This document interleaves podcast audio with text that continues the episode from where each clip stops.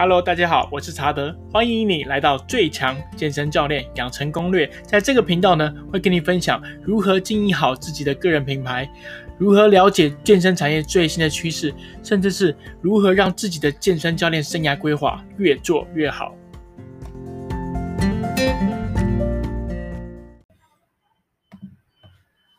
嗨，大家好，我是查德。今天要聊一个比较不一样的话题，就是我想来聊聊，就是如果今天不做健身教练了，如果我不在健身产业了，那我还能够做什么呢？会有这个想法，是我前几天看到筋肉妈妈在她的粉专说，她因为打 A 粒疫苗的关系，让自己得了静脉栓塞，然后医生就判定以后筋肉妈妈就不能够再激烈运动。所以金佑妈妈就觉得有那个想转行的念头。老实说，查德一直非常佩服的金佑妈妈。首先，她身形维持的非常好，努力上进，个人品牌经营的也是非常的棒，而且还要照顾老公跟小孩。我其实之前有跟金佑妈妈有合作过一门线上课程，但是后来可能因为一些关系，后来那个公司就没有把这课程发布。也没有一个后续了，那我就在想，那是之后合作过后，我就觉得蛮可惜的，没有这样真的跟筋肉妈妈配合，觉得可惜的是这一点。但我自己认为啊，因为筋肉妈妈的粉丝团流量、IG 还有形象都经营的很不错，我相信她就算不做健身教练了，她还是有很多很多的选择权，差别只在于哪一个是自己真的想要做的事情。说真的，转行这个念头谁都会有想过。在我还没有开始创业前，我天天都在想转行。我每天都想的是，哦，健身教练到底能够做多久啊？我记得以前一天教八堂课的时候，每天的脑袋都在想：我难道要这样子过一辈子吗？每天八堂课，我觉得我不像人，我更像是机器人。那时候我一直在想，我要如何赚更多钱，我要如何有更多的时间，我想要过个更自由的生活。后来我开始创业了，我拥有很多的自主权。我今天我要去喝饮料，我要去咖啡厅，我要做什么事情，说真的都随便我，只要我有在我的分内把事情做出有成效，那就够了。有时候一天工作一个小时，效果比一天工作八个小时还好。为什么？因为创业看的就是结果，结果无论，做得好就是好，做不好就是不好。所以当然做得好就有很多的自主权。OK，那我就同一时间，我即使是在创业后，我也是会在想，那如果现在我不做健身教练相关的一些产品或课程的话，那我还能够做什么？我就想了两个点，第一个就是个人品牌教练，第二个就是课程咨询规划教练了。所以我先来讲第一点。个人品牌教练，老实说，我的流量没有很好。什么是流量？就是有多少人去看到你的内容，看到你的网站，看到你的社群媒体。像我自己目前 IG 我的粉丝大约是我看一下，目前应该是六千五到六千六左右。那我有收集一个电子报名单，就是有人留 email 给我，我就会不定时的去寄骚扰信，也不是骚扰信啊，就是。会有一些文章会分享给大家，然后还有一个脸书社团八千五百多人，以及赖的社群目前应该将近九百多人，所以其实我的曝光率并没有到非常高，没有办法跟十万粉丝的网红、一百万粉丝的网红相比。而且现在教个人品牌的也很多，那我如果今天我也要做个人品牌教练，那我要怎么开始呢？我觉得我很自豪的是，我在不下广告的状况下。我的课程转换率是很高的。什么是转换率？就是你一篇文章出去之后，假如有一千个人看到，那可能就有三个人购买，五个人购买，那就算是很高的那个流量了。所以那也代表也不是流量，就是很容易转换，我们叫做转换率。所以代表我的文案是很容易能够切中受众的痛点。所以我就在想，假设我的受众。不再是健身教练的话，我的受众可以是谁呢？我就看了一下过去我的课程，不是教练有来上的，有运动员、物理治疗师、补教业的老师，也曾经有钢琴老师来找我上销售培训课程。算换句话说，即便是我经营个人品牌教练的，那我服务的应该还是以相关健康专业的专业人士为主哦。虽然经营手法有一点点的差别，但是我觉得大致上并不会差太多，因为这类的人士也是一样要卖课程嘛，卖课程的套路大致上就大同小异了。所以我认为从这个方向切入，个人品牌教练以专业人士为主的话，对于不做教练的我，应该还是有一点机会，应该吧？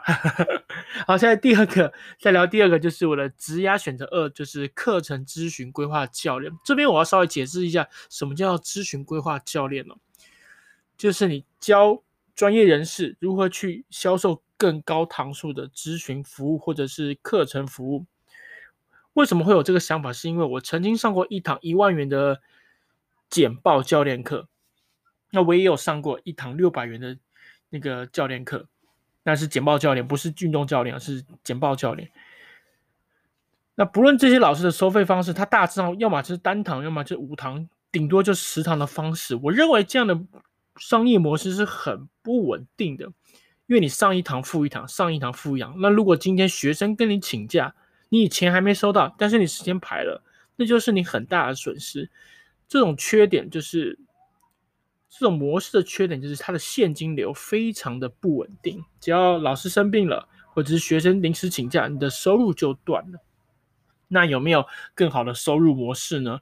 我认为比较好的方式是搭配课程规划，同一时间销售更高的课程堂数。为什么要这样子安排呢？你要想。如果我们要让对方，举例来讲，他可能要让简报做得更好，我们其实要规划一个前期、中期、后期要做的方式。前期可能就先让给他模板，让他去操作；中期可能要思考一下，这个简报它曝光的地方能够放在哪里？它只能放脸书吗？它能不能放官网？能不能放在 IG？能不能放在其他地方？那后期呢？有没有办法延伸其他的简报类型，或者简其他其他的简报模式和预期效果？而前中后期这个规划就可以让推荐课程的老师他可以卖更多的堂数。当然，前提是你的你对方的信任感跟你是足够的，要销售很高的堂数就不会太难。而为什么会这样讲？是过去在健身房。其实我发现很多教练他都有销售一百堂课程、两百堂课程，甚至我听过几百堂课程都有这样的能力，在健身教练来讲，他不是太困难。但是对于其他专业人士来说，这样的能力其实很罕见。也许你会觉得啊，一次一百堂也太多了吧？所以我们不用让专业人士一定要卖一百多堂。那我们可以教他如何规划一次二十堂到五十堂的咨询课程，这样子对那些专业人士来说，他其实可以有更稳定的收入。那当然他自己要把财务规划做好，不能钱一收进来就花掉了。而同一时间，对于购买他服务的客人，他可能毅力比较差，他比较会有长的时间会持续去把一件事情做好，像是买课程、买教练课程啊，买运动课程、买其他课程也是买了很多。有时候你就会想说啊，我要赶快把它上完，那我赶快去上。所以这是一个，它会有一个激励效果。但是如果今天你卖了五堂课，对方只上了两堂课，后面三堂，他说啊，算了算了算了，三堂而已，浪费钱就算了。但是五十堂、六十堂的时候，大家就会觉得，呃，我还是要去把它上完。OK，所以这是我想的这两个方式啊，就是个人品牌教练跟课程咨询规划师这两个方向，这是我认为我不做教练还可以做的事情。但我想再提一个，就是如果不考虑钱的话，我说不考虑钱了，因为有，我我会想办一个很大型的健身产业的那个研讨会哦。因为像我之前有去过澳洲的 Fitness 呃 FedEx 体智能大会，那在那个大会上，我其实看到很多很有趣的课程。那其实它就像这个很大型的博览会，那会有不同的老师在那边分享他的专业或者是他的。它的题材，那我那时候我选的就是商业类型的健身房商业类型。那其实当时有营养学的啊、拳击的啊、什么壶铃的啊、体能训练的都有。但我当时其实已经对这种专业类已经没有太大兴趣，所以我都去上商业类的。那我就觉得哇，其实健身产业有很多很有趣的资讯跟知识可以这样子，你看多在一起。那像台湾其实之前的 Alpha 的证照单位，他们有办过类似的，但我觉得那个规模还是稍微小了一点。那国外的那个是真的很大，所以我就在想，如果有一天我的能力够或金额够的时候，我也想来做这件事情。我认为把很多厉害的人聚集在一起，互相交流和分享，它是一个。很不错的概念，而且其实可以帮助更多人了。